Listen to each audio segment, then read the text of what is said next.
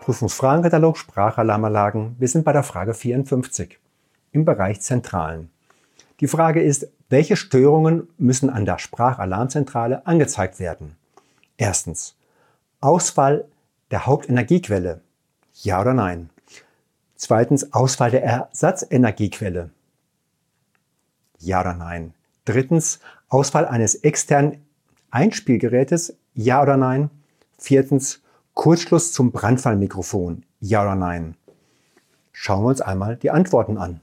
Also, Auswahl der Hauptenergiequelle. Hier sind wir für ein Ja.